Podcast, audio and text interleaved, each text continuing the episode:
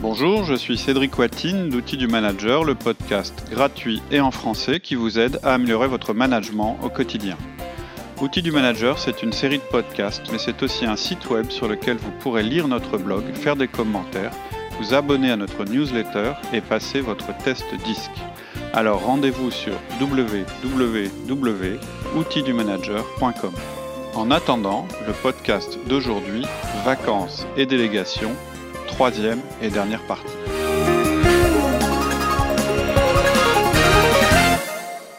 Ok. Alors ta quatrième partie, euh, tu nous dis que la délégation est un processus et Mm. qu'il faut donc s'y prendre à l'avance. Oui, c'est pour ça qu'on vous en parle en juin, alors vos congés seront probablement en août. Et il y a trois choses primordiales à bien comprendre quand on parle de délégation. La première, c'est que ça demande pas beaucoup de temps, mais qu'il faut prendre son temps. La deuxième, c'est un processus sans retour en arrière. Et la troisième, c'est que vous allez devoir baisser vos critères d'évaluation. Alors ça demande pas beaucoup de temps, mais par contre il faut prendre son temps. Oui, malgré tout ce que vous pensez, déléguer, c'est pas compliqué. Et ça va pas vous prendre beaucoup de temps. Je vais vous conseiller là maintenant d'écouter notre podcast sur la délégation parce qu'on va pas faire euh, le podcast complet. On fera probablement un reloaded parce qu'on en a besoin. Je pense qu'il y a des choses un petit peu à synthétiser un peu plus par rapport au, podcast initial et d'autres sur lesquels on va mettre l'accent. Mais je dirais globalement notre podcast sur la délégation, euh, si vous le suivez, ça va marcher. Mais je vais quand même vous dire, en gros, la délégation, ça se passe bien et en investissant peu de temps si vous respectez certaines règles. En fait, ça va pas vous prendre beaucoup de temps parce qu'en fait, vous allez utiliser vos 1 à 1, tout ce qui reste jusqu'à votre départ en vacances, pour suivre votre délégation. Donc ça va vous prendre quelques minutes par semaine au sein d'un rendez-vous qui existe déjà, qui est le 1 à 1. Par contre, ça peut pas se faire en une semaine. Vous devez laisser votre collaborateur avancer dans la, dans la délégation sur plusieurs semaines. C'est pour ça que je vous demande d'anticiper les choses. Ok. Et en fait ça nous amène à ton deuxième point, qui est euh, que la délégation est un processus. Ouais, en fait, l'erreur classique en délégation, c'est de considérer que la délégation est effective à la suite de l'entretien que vous aurez eu avec votre collaborateur pour lui expliquer ce que vous attendez, ce que vous attendez de lui. En fait, si vous faites ça, si vous croyez que c'est fini à la fin de l'entretien, vous lui dites bah maintenant je vais te déléguer ça, vous allez vous planter. Et je suis sûr que ça vous est déjà arrivé et que vous avez tenté en fait de vous dire ah bah il est nul, ou bien ah mais c'est moi qui suis nul, je sais pas déléguer, je suis nul, ou bien ah, bah ça c'est le truc je peux pas déléguer. En fait, au bout de quelques semaines, si vous avez fait comme ça, vous avez repris le boulot parce que vous êtes aperçu que malgré le fait que vous lui ayez confié les tâches, en fait ça n'a pas marché comme vous le vouliez et qu'il valait mieux que vous continuiez à le faire en attendant que les astres ou je sais pas quoi soient mieux alignés. Et en fait, en faisant ça, vous avez en fait mis, euh, je dirais, euh, un poids dans le mauvais côté de la balance. C'est-à-dire que vous venez de faire une délégation ratée et c'est embêtant. C'est-à-dire que vous avez fait de la léga- délégation inversée. Vous avez dit, bah tiens, je te le donne, puis vous avez estimé que votre boulot était fini, et puis en fait vous lui avez repris en disant, bah non, t'as vu, ça n'a pas marché.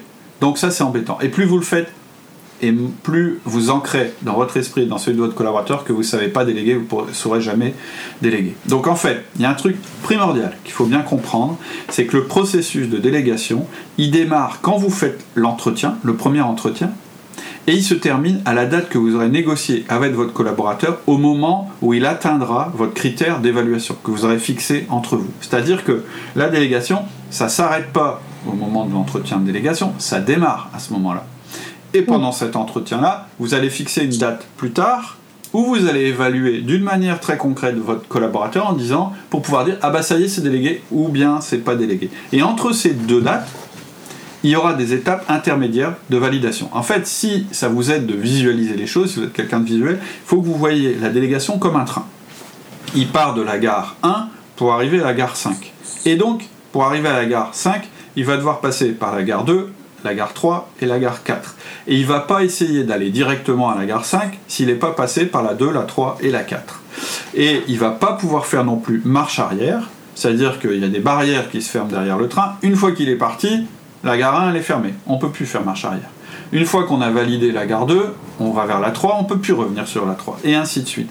Et en ayant cette image-là, votre objectif, à chaque fois que vous allez revoir votre collaborateur, ça, va être de lui dire Bon, est-ce que tu es bien arrivé à la gare euh, 3 ou est-ce que tu es encore à la 2 Ça va pas être de lui dire Bon, bah alors ça y est, t'as fini, ni de lui dire Euh, Dis donc, tu galères pas, on va peut-être revenir en arrière. Il faut vraiment que vous visualisiez ça comme un trajet.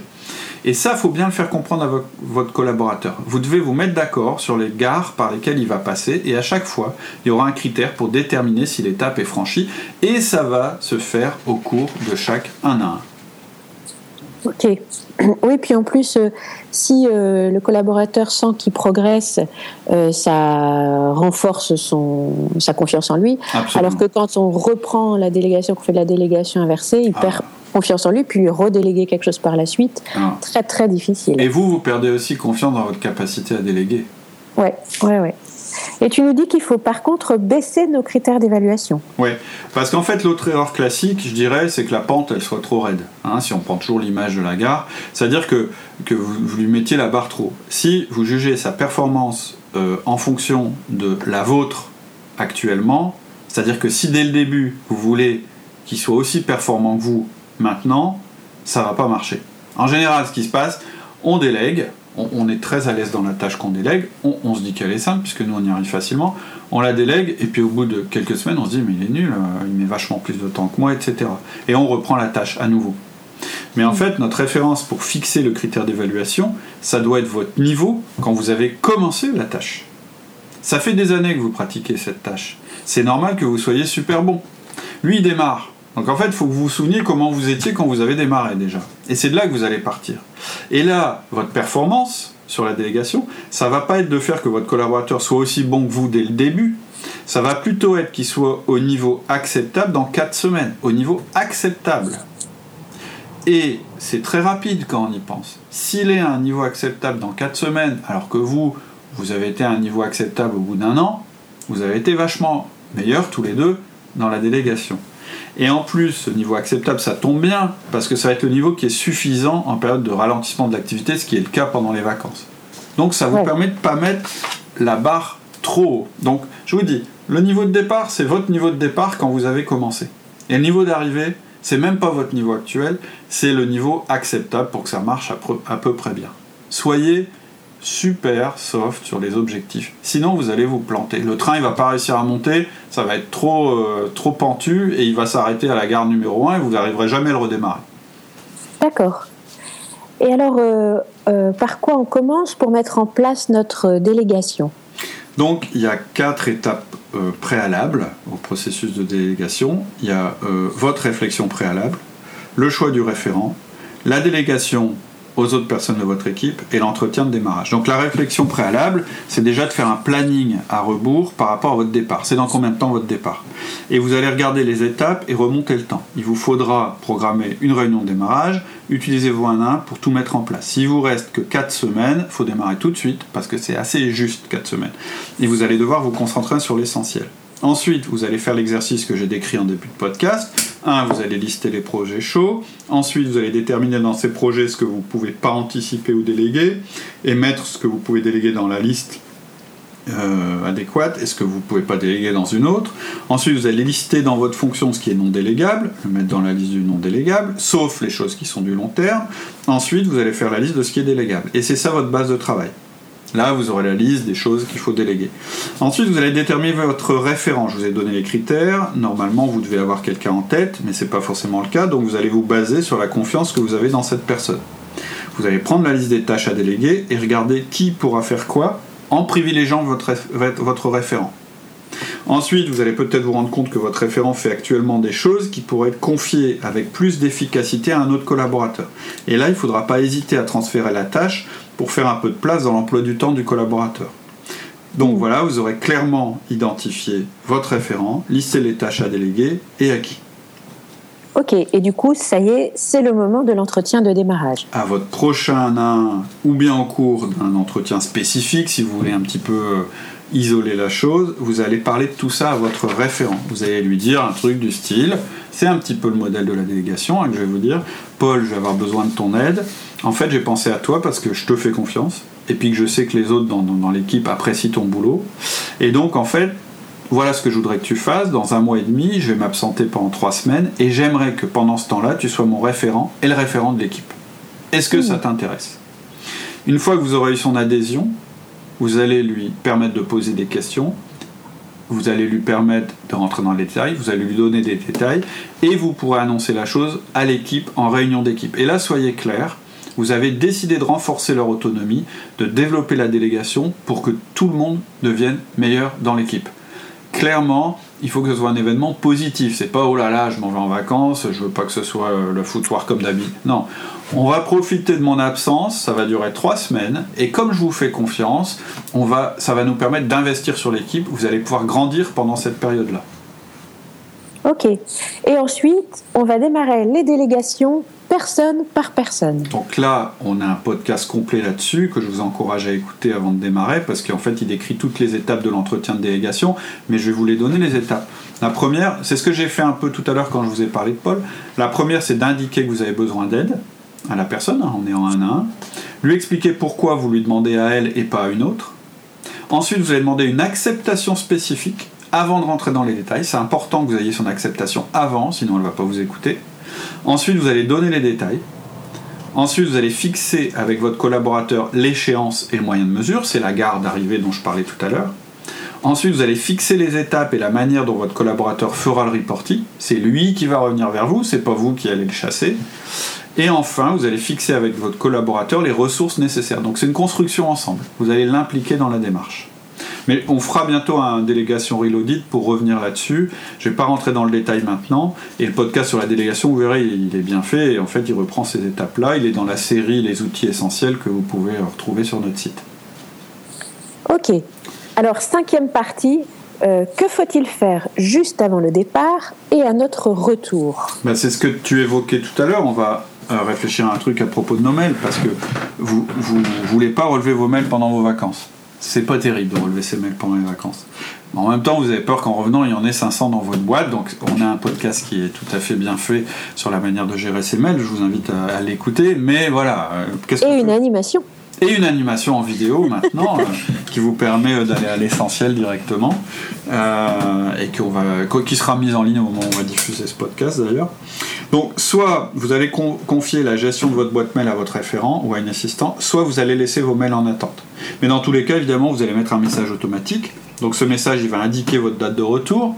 Et dans le message, selon la méthode que vous aurez choisie, vous allez soit dire que vos mails ne seront lus qu'à votre retour, et vous donnerez les coordonnées de votre référent, en disant bah, en attendant, c'est mon référent qu'il faut solliciter, ou bien vous allez vous indiquer directement que votre référent reçoit automatiquement les mails pendant votre absence. Bon, moi, ma préférence, hein, clairement, c'est de déléguer les mails à votre référent. C'est bien plus efficace, beaucoup plus satisfaisant pour vos contacts. Euh, puisqu'ils ne euh, vont pas dire ah mince je vais devoir attendre tout ce temps-là non ils vont comprendre qu'ils vont avoir une réponse tout de suite sans rien faire et en plus, euh, quand vous allez rentrer, votre boîte mail, elle sera à peu près à jour. Ça, votre référent, il aura mis de côté les mails vraiment où il ne sait pas quoi faire, mais il aura expédié le courant, et c'est vachement important. Mais par contre, euh, ce que tu veux dire, c'est que les mails seront carrément transférés au, référent ou simplement on dit si vous voulez, euh, nana, contactez machin? C'est l'un ou l'autre en fait. Selon ce, moi je vous dis, moi je préfère un transfert en temps réel trouve que ça marche. D'accord. Euh, maintenant, vous n'avez pas forcément envie qu'ils voient tous vos mails pour des raisons euh, diverses et variées, mais voilà, l'idéal c'est quand même qu'ils euh, les reçoivent directement. C'est beaucoup plus transparent pour votre interlocuteur et c'est beaucoup plus responsabilisant pour votre, pour votre référent. Maintenant, vous pouvez aussi vous dire, bah non, moi je préfère que mon interlocuteur choisisse ou pas de faire appel au référent ou attendre mon retour. Vraiment, ça, c'est, c'est un peu selon vous. Moi, j'ai la préférence, je vous dis, pour euh, un traitement en direct, euh, parce que c'est plus, c'est plus, efficace. Bah oui. Et euh, oui, il ne faut pas oublier de faire la même chose sur votre téléphone. Souvent, on pense à changer notre message sur la, boîte mail, mais le téléphone, c'est toujours le même message qui dit je vous rappellerai dès que possible. C'est pas vrai. Vous allez être absent jusqu'à telle date. Donc, même message sur le téléphone que sur la boîte mail. Ensuite, vous allez briefer votre référent, votre équipe, et faire une note générale pour l'entreprise. Donc, à votre référent, vous allez expliquer deux choses hyper importantes avant de partir, que vous lui avez déjà dites, mais que vous allez lui répéter. Il devra vous rendre compte de ce qui s'est passé pendant votre absence. Mais pas pendant votre absence, à votre retour. Vous voulez pas qu'il vous envoie toutes les 5 minutes un SMS pour vous dire où il en est. Surtout pas. Et vous, vous n'allez pas l'appeler non plus. Vous allez le prévenir, je te fais confiance. Je vais m'efforcer de ne pas t'appeler parce que je te fais confiance. Et ensuite, vous allez lui expliquer que vous allez juger sa performance sur le nombre de fois où il aura été obligé de vous appeler. Clairement, moins il vous appellera, mieux il sera évalué. Il faut que ce soit clair. Ça, c'est pour votre référent. Ensuite, votre équipe, vous allez lui expliquer la même chose. Ils vont vous contacter qu'à travers le référent qui lui-même a pour instruction de vous appeler le moins possible. Vous allez aussi leur expliquer qu'ils doivent essayer de se débrouiller entre eux en faisant jouer la solidarité. Ça, c'est une des clés aussi euh, de la libération. C'est d'apprendre à votre équipe à être autonome et de se référer les uns aux autres plutôt que de tout vous demander. Le réflexe, quand on a un problème, c'est de demander son avis à un collègue. Et aussi, vous leur direz, je vais juger votre autonomie, et moi-même je vais me juger, à travers votre capacité à gérer de manière autonome ce qui va se produire pendant que je ne suis pas là, au sein de l'équipe. Et ensuite, à votre entreprise, vous allez adresser une note générale en disant En mon absence, je vous remercie d'adresser vos demandes à mon référent, Charles, qui me représente pendant cette période. Clairement, vous allez transférer comme ça alors, on transfère jamais une responsabilité, on l'étend. Hein. On en a parlé aussi dans le podcast sur, euh, sur un podcast qui s'appelle Délégation et responsabilité. Mais voilà, vous allez effectivement euh, annoncer aux gens, bah, quand je suis pas là, c'est à Charles qu'il faut parler. D'accord. C'était pas Charles, c'était Jean d'ailleurs. et à notre retour Alors, euh, quand vous allez rentrer, en fait, vous allez écouter le reporting que va vous faire votre référent. Et vous allez écouter chacun en un à un évoquer ses joies et ses soucis pendant votre absence. Comme ça, un petit peu pour recueillir ce qui s'est passé. Euh, peut-être que des gens vont se plaindre du référent, on dirait il s'est pris pour le petit chef, machin, etc. Bon, bah c'est tout, vous écoutez, euh, c'est des informations intéressantes. Euh, et puis, euh, à la prochaine réunion d'équipe, vous ferez une synthèse, parce que c'est vachement important que vous posiez la question, en fait, de ce qui s'est bien passé, d'une part, et ce qu'on peut améliorer, d'autre part. Et là, euh, sur ce qu'on peut améliorer, je vous conseille d'être conciliant. Les choses, certainement, elles ne se seront pas faites aussi bien que, que si vous étiez là, et surtout, elles se sont peut-être faites différemment. Et différent, ça ne veut pas dire moins bien, c'est important. Mais même si c'est un peu moins bien, euh, ça a été fait quand même avec de la bonne volonté. Et finalement, est-ce que, euh, que vous le mettez dans la case positif ou négatif C'est à vous de le dire. Mais quand même, je pense qu'il faut que vos collaborateurs sentent votre satisfaction et votre confiance. C'est vraiment important. Et pour ce qui s'est mal passé, il bah, faut être positif, il faut dire bon alors qu'est-ce qu'on met en place pour que ça se passe mieux la prochaine fois? Et puis on le note, et puis comme ça la prochaine fois on mettra ça en application. Mais le plus important, le plus important, ce que vous devez retenir quand vous rentrez, c'est vous allez devoir éviter de reprendre les tâches que vous aviez confiées. Donc en fait, vous les avez un petit peu pas arnaquées, mais vous leur avez dit bon bah quand je reviendrai, évidemment je reprendrai. Ben non, si vous pouvez éviter de reprendre, ne reprenez pas. Oui, et puis c'est très important qu'ils sentent notre confiance et notre satisfaction. Tout à fait. Ok. Un dernier petit conseil? Bah non, euh, mais oui, je vais vous dire, le plus important, je, évitez vraiment d'appeler pour prendre des nouvelles. Évitez de faire ça, parce que vous ouvrez la porte à la délégation inversée. D'accord. Alors un résumé des points importants. Alors, il faut vous y prendre à l'avance, c'est-à-dire 5 à 10 semaines avant votre départ.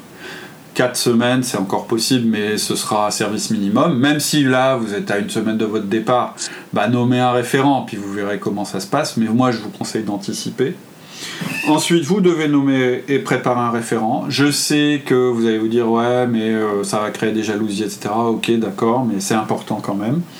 Déléguer un maximum de choses, ça doit être votre obsession en tant que manager. Je le répète, vous devez déléguer tout ce que vous pouvez déléguer. Utilisez notre méthode de délégation en voyant cette délégation comme un processus. Rappelez-vous l'image des gares. Acceptez que ce soit un peu moins bien que quand c'était vous. Ça, ça va quand même, euh, avec le temps, devenir mieux que quand c'était vous. Ne reprenez jamais ce que vous avez délégué. N'appelez pas pour prendre des nouvelles, je crois que j'ai déjà dit, mais je vous le dis encore. Et puis évidemment, je vous conseille d'écouter notre podcast sur la délégation. Voilà. Donc on vous souhaite euh, une bonne semaine et puis donc de bonnes vacances dans 5 euh, à 10 semaines. Oui. À bientôt. Bonne semaine, à bientôt. Au revoir. Au revoir. C'est tout pour aujourd'hui. En attendant le prochain podcast, venez sur notre site pour découvrir notre liste de livres conseillés, notre blog, notre newsletter et les documents à télécharger rendez-vous sur www.outildumanager.com.